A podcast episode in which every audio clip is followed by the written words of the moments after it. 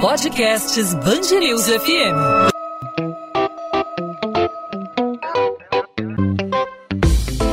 Dois às 20, com Maurício Bastos e Luana Bernardes. Oferecimento Cultura Inglesa. Inglês com cursos ao vivo pela internet, que incentiva, desenvolve e move você. A pandemia fez com que muitos setores se adaptassem à nossa nova realidade, né? uma realidade muito mais tecnológica, cada vez mais virtual, as pessoas cada vez mais distantes fisicamente. Em 2020, a tecnologia acabou se tornando protagonista quando o assunto é educação, já que não há possibilidade, já que não havia possibilidade de aulas presenciais, a solução foi arrumar um cantinho em casa, utilizar a conexão com a internet para não perder o ano, né, Luana? É, Maurício, e com tantas transformações né, acontecendo no processo educacional, o material didático ganha maior relevância no atual cenário e se torna um elo que permeia todas as modalidades de ensino, a presencial, online, ensino híbrido também. Na ausência do contato físico com o professor, o material didático se torna aí um grande aliado no planejamento e na condução das aulas, né? Afinal de contas, qual deve ser o diferencial desses livros? Pois é, para falar sobre esse assunto, a gente conversa aqui no podcast 2 às 20 com a Andréa Fernandes, ela que é coordenadora acadêmica da Spot Educação. André, obrigado por aceitar nosso convite, seja muito bem-vinda aqui à Band News FM. Obrigada a você pelo convite. É um prazer e uma honra aqui estar pra, podendo ajudar vocês na, na busca das respostas para essas perguntas, né? Pois é, André, qual é o principal desafio né, para quem está na área da educação nesse processo de mudanças que foi muito intenso, começou é, pouco antes da metade do ano passado e parece que vai se estender aí ao longo dos anos, né, uma educação cada vez mais remota, né, com as pessoas utilizando as ferramentas tecnológicas dentro de casa e as, os professores também, da mesma forma, não só os alunos, né, tendo que é, aprender a lidar com essas tecnologias daqui para frente. O material didático vai ser cada vez mais virtual? É, vamos lá, são boas perguntas, né? Na área educacional foi uma grande surpresa a gente ter que enfrentar tudo isso de uma forma muito integral. O ensino híbrido, né, ele viria, assim, com o avanço tecnológico, ele viria de qualquer forma. Mas acho que a, a pandemia, ela antecipou esse processo, né? E aí a gente começou com o que a gente chama de aula remota, né, porque nem era um ensino à distância necessariamente, mas as aulas remotas. E aí os professores e alunos, né, a estrutura escolar como um todo, teve que se adaptar a essa nova realidade. O material didático, ele passa a ser, né, como aí foi dito, um grande aliado para professores e alunos, porque o professor ele passa a ter a possibilidade de adaptar esse material para o mundo virtual. Aí, ao mesmo tempo que você tem as possibilidades, você tem também os desafios, né? Que é como fazer essa adaptação. Então, aí você precisa ter formações continuadas, leitura, troca de experiência entre os professores. Com relação ao material didático em si, é, a tendência é que você tenha um equilíbrio né, é, entre o que você pode fazer de forma síncrona e o que você possa fazer de forma assíncrona. Claro que a tecnologia ela vai ajudar muito, as atividades digitais elas passam a estar presentes de forma muito intensa, e isso tem o seu lado, né, é, vamos dizer, de ajudar o aluno no processo, por exemplo, de autonomia. Então, acho que essa foi uma palavra muito forte aí durante uh, o ano de 2020 no campo educacional, porque, como você não tinha um contato físico entre professores e alunos, cada um na sua casa, você teve que fazer, né, buscar caminhos que ajudassem esse aluno a ter muito mais autonomia. Então, no início, é um processo difícil, não é um processo fácil, porque você não adquire esse nível de independência e de autonomia da noite para o dia. Né? É um processo que é trabalhado, depende também da faixa etária do aluno. Mas eu acho que a, gente já teve, fez um, assim, um avanço muito grande. E o material didático, né, como é o foco aqui do que a gente está é, tá dizendo, ele ajuda o professor nesse processo, onde ele vê o que o aluno pode fazer de casa, né, de forma assíncrona, o que o aluno pode fazer de forma assíncrona ou então presencial, e aí então aproveitar esse momento do presencial ou do síncrono, porque provavelmente 2021 nós vamos começar ainda com o ensino remoto, híbrido em algumas escolas, né, que vão ter alguns alunos de forma presencial e outros aí ainda de forma remota, então vai ser um ensino híbrido. É, é aproveitar esse tempo que você tem de contato com o aluno para fazer algo que seja que ofereça ao aluno a possibilidade, perdão, dele ter uma, um processo muito mais ativo. Né? Então, esse processo de autonomia vai dar ao aluno também essa ideia, não só de protagonismo, mas de literalmente ser mais ativo nesse processo e menos passivo. Então, é um olhar diferente. E o professor, um mediador nesse processo. Então, como eu disse, né, não é fácil. A gente vai precisar de muita formação continuada com os professores, de muita leitura e de muita troca de experiência. De, as realidades são diferentes em diversas escolas, né? Então a gente também tem que pensar na realidade e na estrutura escolar. E Andréia, essas mudanças, você acha que elas vão ser permanentes aí depois da pandemia? É, esses, essas mudanças devem ser permanentes? Porque eu acho que a pandemia expôs aí um, um, um gap né, no, no, material didático que acabou tendo que ser preenchido de alguma forma e aí a necessidade de mudança, né? Perfeito, porque a maioria dos materiais didáticos eles não foram pensados para o ensino remoto eles foram pensados para o ensino presencial e aonde você já tinha o início de doses, né, é, digamos assim, pílulas que você tinha nos materiais para você já oferecer essa questão do híbrido. Eu acredito, né, eu tenho lido muito sobre essa questão educacional, sobre ensino híbrido. Eu acho que o ensino híbrido ele veio e ele vai ficar e ele vai se fortalecer. E aí ele se fortalece não só no campo educacional, mas a gente também está vendo que no campo profissional, né, tanto a questão do home office também é, é, é muito forte. Então, eu acho que o ensino híbrido, mesmo com o retorno das aulas presenciais, ele vai, ele vai acontecer. Né? Então, você vai ter um trabalho muito maior também do que é assíncrono e depois o equilíbrio aí com o presencial. Então, cada vez mais é, você vai explorar é, tanto os recursos tecnológicos, como não necessariamente você precisa apenas do recurso tecnológico para você trabalhar de forma aí assíncrona, né?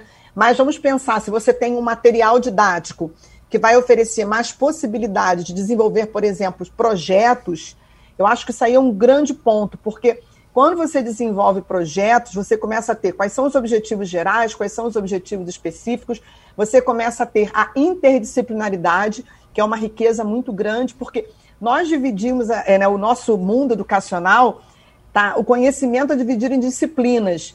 Mas o nosso cérebro não está dividido em disciplinas, né? A gente não acaba a aula de matemática, entra na aula de história e diz para o cérebro: esquece aquilo lá porque eu vou entrar na aula de história, depois eu entro na aula de geografia. O nosso cérebro é um contínuo, né? Ele vai absorvendo e fa tentando fazer uma conexão com todos esses conhecimentos. E quanto mais conexões neurais eu consigo fazer, melhor ainda esse processo de aprendizagem, né? Aí sinapses aí que a gente está produzindo o tempo todo. Então, dentro de um, quando você tem um material didático que permite o professor desenvolver esses projetos, e aí a gente passa a ter essa interdisciplinaridade e a gente passa a ter também a transdisciplinaridade, que são os temas transversais, né? Que são aqueles temas gerais em que você pode debater tendo como base a interdisciplinaridade. Então, esse desenvolvimento é, de projetos talvez seja um grande caminho aí para o ensino híbrido, porque no projeto você tem tanto o desenvolvimento da área cognitiva quanto do socioemocional. Eu acho que cada vez mais a gente está falando aí, é, mais do que nunca, eu acho que também na pandemia isso ficou muito forte, uma forma muito explícita, né?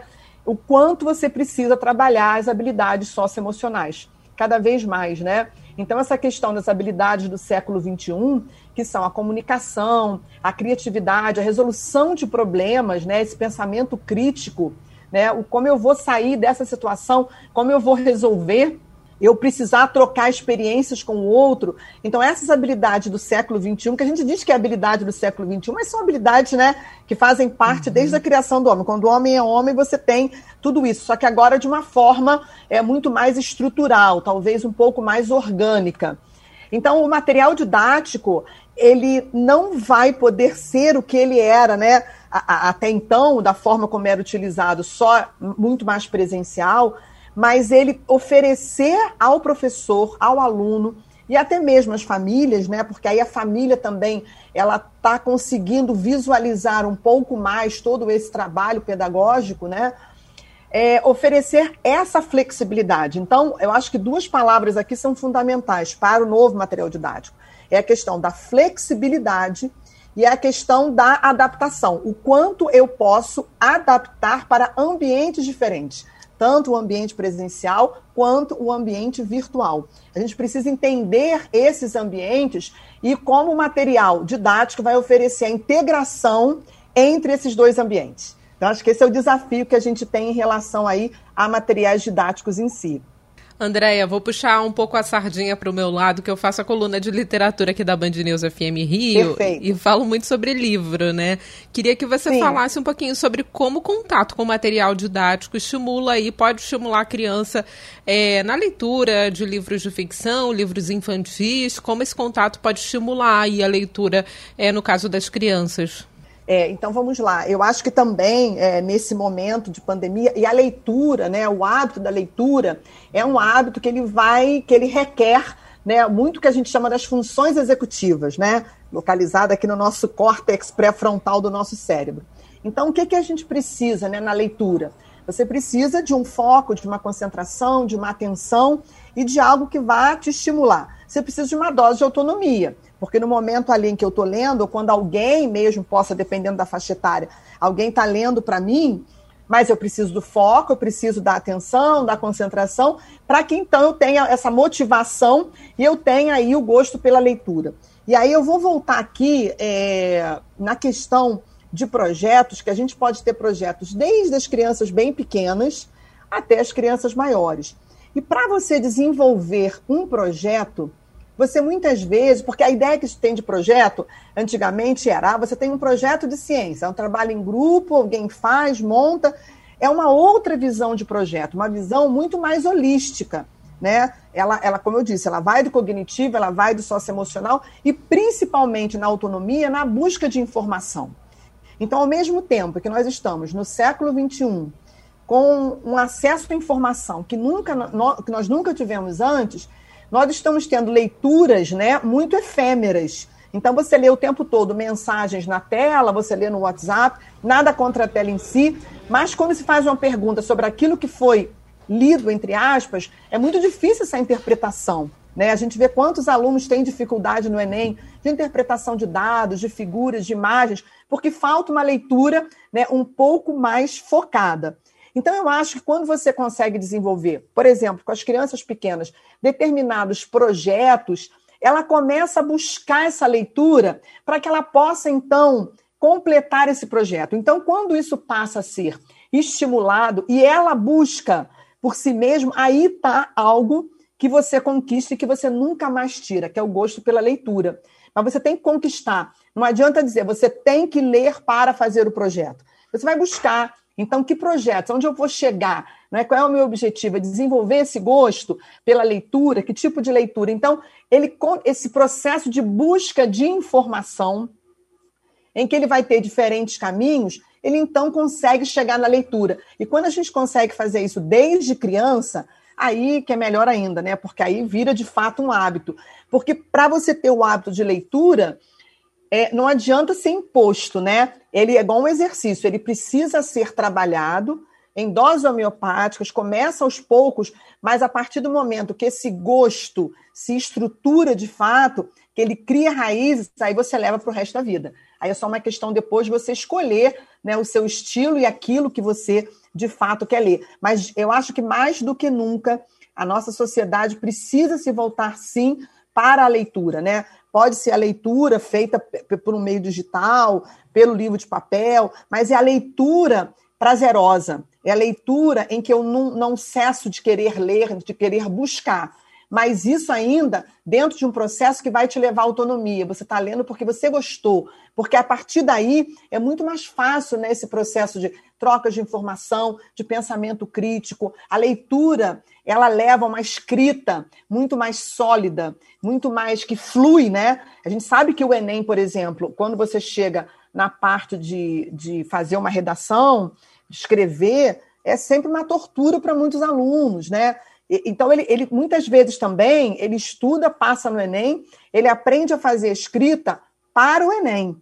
Mas ao chegar na universidade, onde ele tem que ter uma escrita mais acadêmica às vezes, ou ele tem que expressar opinião, mas não opinião de que eu acho que, mas algo mais fundamentado, aí muitas vezes você vê a deficiência do aluno. Né? Por quê? Porque ele não consegue ter a opinião embasada em algo que ele tenha lido, que ele tenha feito, algo estruturado. Eu não posso ficar só no achismo, né? É claro que tem um momento onde está a minha opinião enquanto leitor, mas eu tenho que ter as outras opiniões, eu preciso conhecer. Né? E aí a gente vai desde os pré-socráticos até aqui o século XXI e a gente vê cada vez mais essa ligação. Né? Então, espero que eu tenha aí ajudado aí você nessa, nessa questão de como um projeto né, pode, é, muito bem feito e montado, ele pode fomentar o gosto pela leitura. André, agora como atrair a atenção do estudante? Né? A gente sabe que a convivência na escola é algo que é, faz parte de todo o processo educacional, né? O intercâmbio com os demais colegas e não só com os professores, a convivência é algo que faz parte de todo o processo de aprendizado, a interação social. Como é, estimular o aprendizado com as pessoas que fazem parte desse processo, estando afastadas, é, distantes fisicamente, apenas unidas por meio de uma tela, por uma câmera? É, como estimular a, a, a assimilação desse os conteúdos de uma forma mais leve, de uma forma mais atrativa? Como qual está sendo o desafio aí dos pedagogos, dos especialistas em educação para tornar essa essa prática mais fácil, mais digerível e mais assimilável por parte dos estudantes e também aí dos professores, né? É, é uma boa pergunta. É, talvez não tenhamos ainda todas as respostas, né? ou talvez ainda não, não estejamos cientes de tudo que a gente faz. Mas vamos lá. É, como tornar é, conteúdos que às vezes são extremamente pesados, mas que às vezes, talvez de forma física, a gente é, conseguisse, a gente soubesse o que fazer. E às vezes a gente tem que lidar com esse mesmo conteúdo denso, só que à distância, você não está ali com as pessoas, né? Então, muitos professores reclamando que muitos alunos, às vezes, com as câmeras fechadas, você não conseguia ver, você não sabe o que esse aluno estava fazendo. Então, aqui a gente tem que ter dois olhares, né? É, a câmera fechada tem vários é, motivos, né? Pode ser um excesso de timidez, pode ser que de fato ele esteja fazendo uma outra coisa, ele não esteja concentrado na aula. Mas a grande pergunta é: será que ele também não fazia isso quando tinha o presencial? Quantos alunos nós tínhamos olhando de fato para a gente, mas não prestando atenção? A cabeça está literalmente em outro lugar, ou então ele está conversando e fazendo uma outra coisa. Então, são questões que a forma mudou, mas é, essa ausência de, de atenção, ela talvez estivesse presente. Como tornar o conteúdo né, mais palatável, né, mais digerível dentro de um ambiente virtual? É, é uma pergunta que a gente tem que se fazer enquanto professor, enquanto pedagogo. Qual é o objetivo? Onde eu quero chegar com aquele determinado conhecimento? Eu acho que essa é a primeira pergunta que a gente precisa fazer. Né? Então, não adianta eu dizer também que eu tenho um conteúdo denso. É, qual é o objetivo? Onde eu quero chegar? E aí, a partir, claro, desse objetivo maior, eu tenho outros objetivos. A partir desse objetivo estabelecido, que esteja claro é, quais são os meios que eu tenho. E aí, eu acho que a gente passa a ter uma riqueza que o mundo virtual, que o ambiente virtual nos dá. Então, eu vou dar um exemplo. Você pode ministrar um curso, né? E aí eu posso ser a professora, pedir para vocês lerem, para a gente debater, etc. Digamos que tenha um trabalho final. Esse trabalho final, eu posso falar, Maurício, você tem opções de fazer esse trabalho.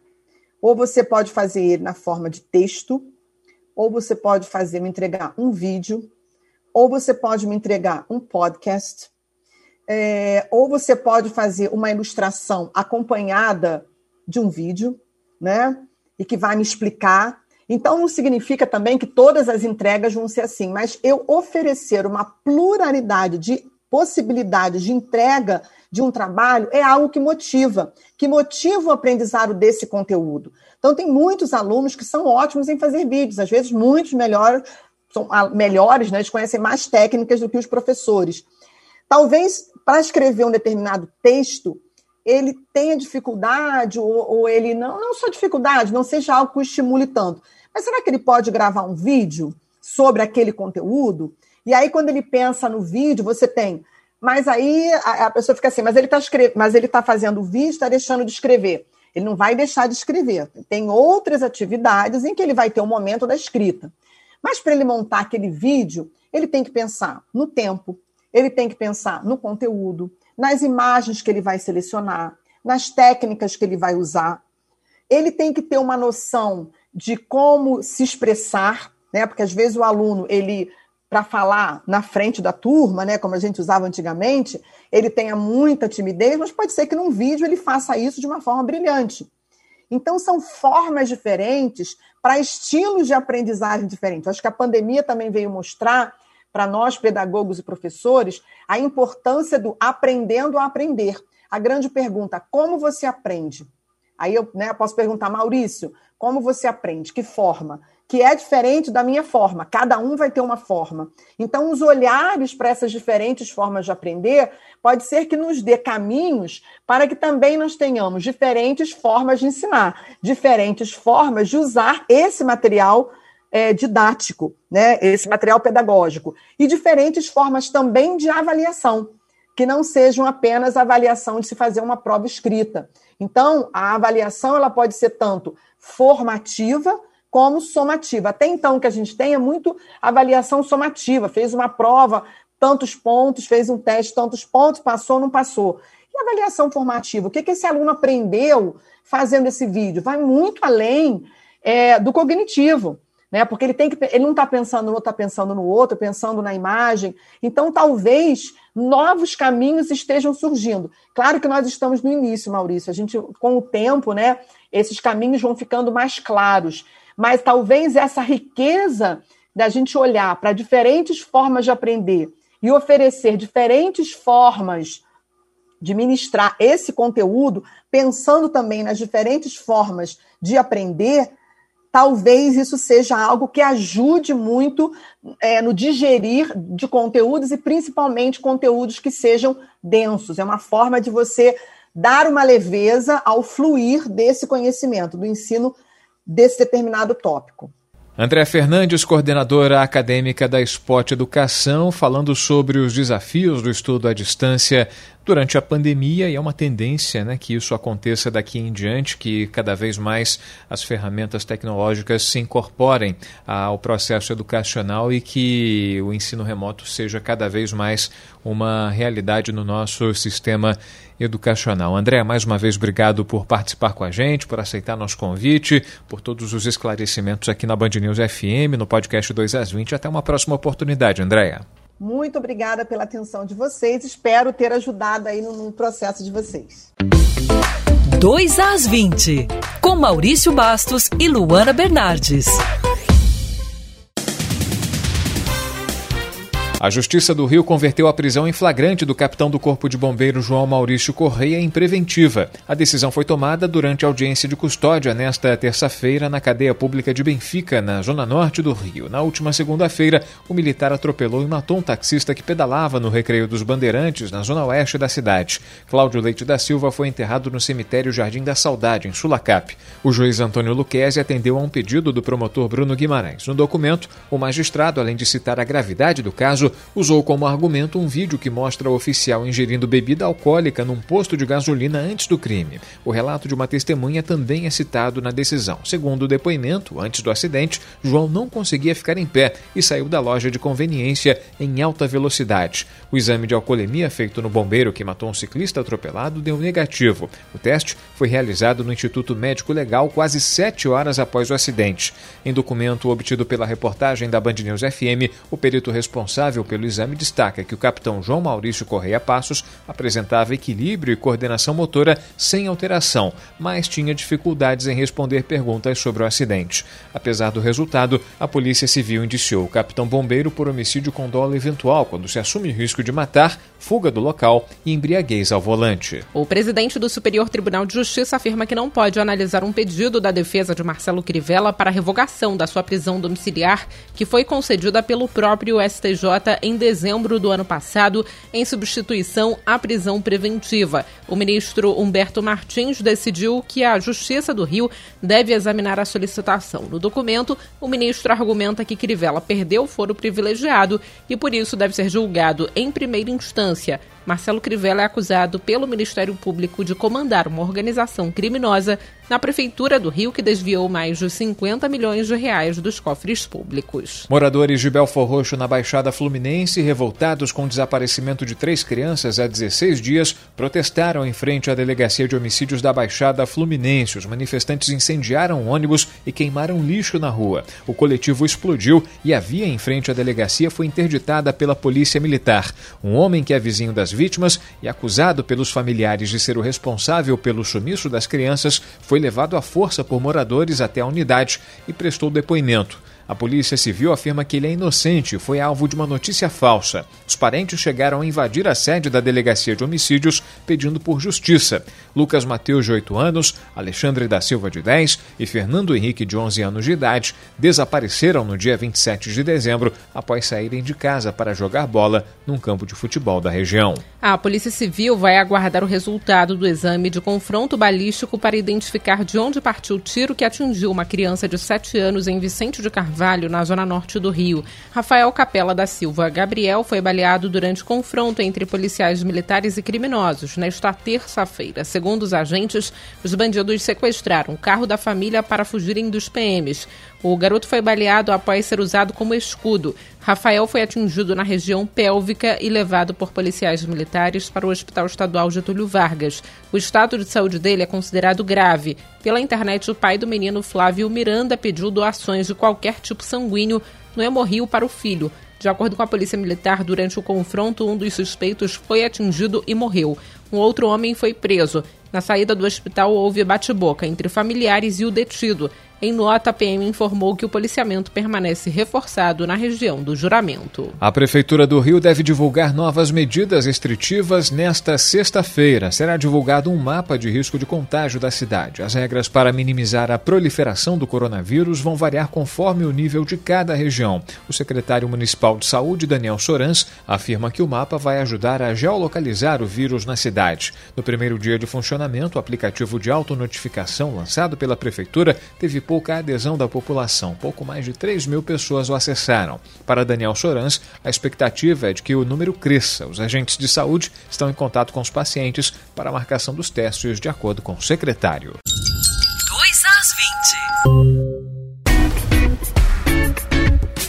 Podcast 2 às 20 vai ficando por aqui, hoje falando sobre as mudanças aí no material didático, né? Material didático que agora precisa ser, né, um pouco mais autodidata, né, para as crianças diante da possibilidade de um ensino remoto, né, diante dessa necessidade que foi o ensino remoto ao longo de 2020. Fiquei com saudade da época que eu comprava o material escolar e ficava ansiosa aí para o retorno das aulas, Maurício. Você também ficava ansioso? Livros e mais livros, né, o kit, o estojo com lápis, caneta, lápis Tudo de novinho. cor, né, tudo novinho, cheirando a tinta, né, as tintas, né, quando a gente era criança a gente tinha tinta para pintar, educação artística, né, tudo tudo muito hoje tudo muito diferente, né? As pessoas pouco antes da pandemia. Eu lembro que minha filha gente, é, estudava por uma plataforma é, virtual que tinha tarefas para serem desenvolvidas em casa e aí não necessariamente a transmissão ao vivo da aula, né? Mas está cada vez mais presente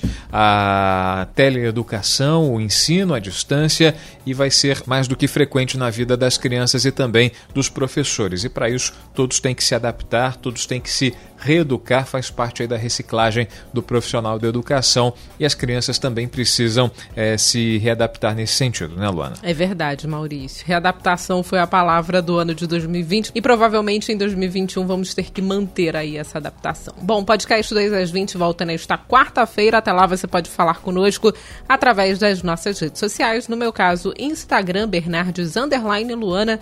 Luana com dois N's e no seu caso, Maurício. Comigo os ouvintes podem falar pelo arroba Maurício Bastos Rádio e também pelos perfis da Band News FM, não só no Instagram, mas também no Twitter, no Facebook, no canal do YouTube. É só procurar Band News FM Rio. Nessa quarta-feira, o 2 às 20 está de volta e a gente, claro, conta com você, com sua sugestão, com suas ideias, com suas críticas. Fique à vontade. Até lá, Luana. Tchau, tchau, Maurício. Tchau, tchau. 2 às 20, com Maurício Bastos e Luana Bernardes.